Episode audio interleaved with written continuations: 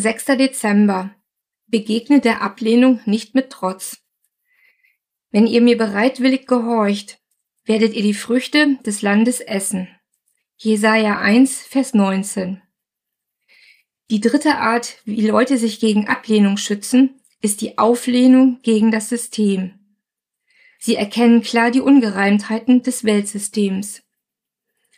Seit den 60er Jahren scheint diese Gruppe der Gesellschaft größer zu werden.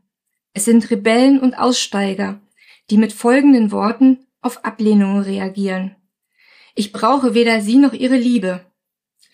Tief in ihrem Inneren sehnen sie sich nach Annahme, doch geben sie es nicht zu.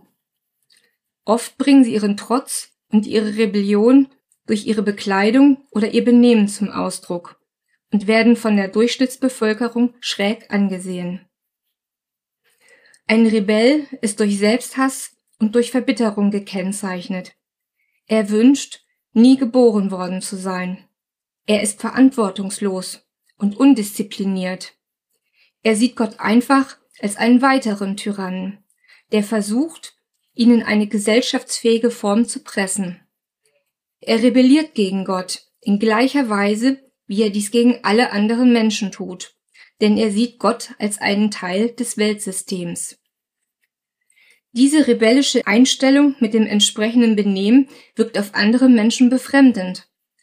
Darum neigen diese dann dazu, das System zu verteidigen, das von den Rebellen abgelehnt wird.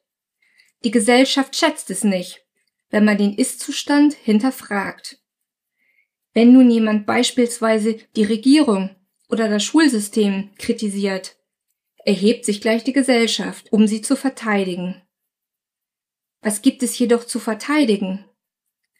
Wenn der Rebell behauptet, das System sei ungerecht, so hat er recht. Das Weltsystem wird vom Gott dieser Welt regiert. Das System ist hart, kalt und ablehnend. Wir sollen uns der Regierung jedoch unterordnen und für sie beten, damit es uns gut gehen möge. Der Maßstab jedoch, den wir zu unserer Selbsteinschätzung anwenden und an dem wir unser Leben ausrichten, ist nicht von dieser Welt. Gebet. Herr, ich bete um einen demütigen Geist und Weisheit, damit ich mein Leben nach den Maßstäben deines Königreichs ausrichte.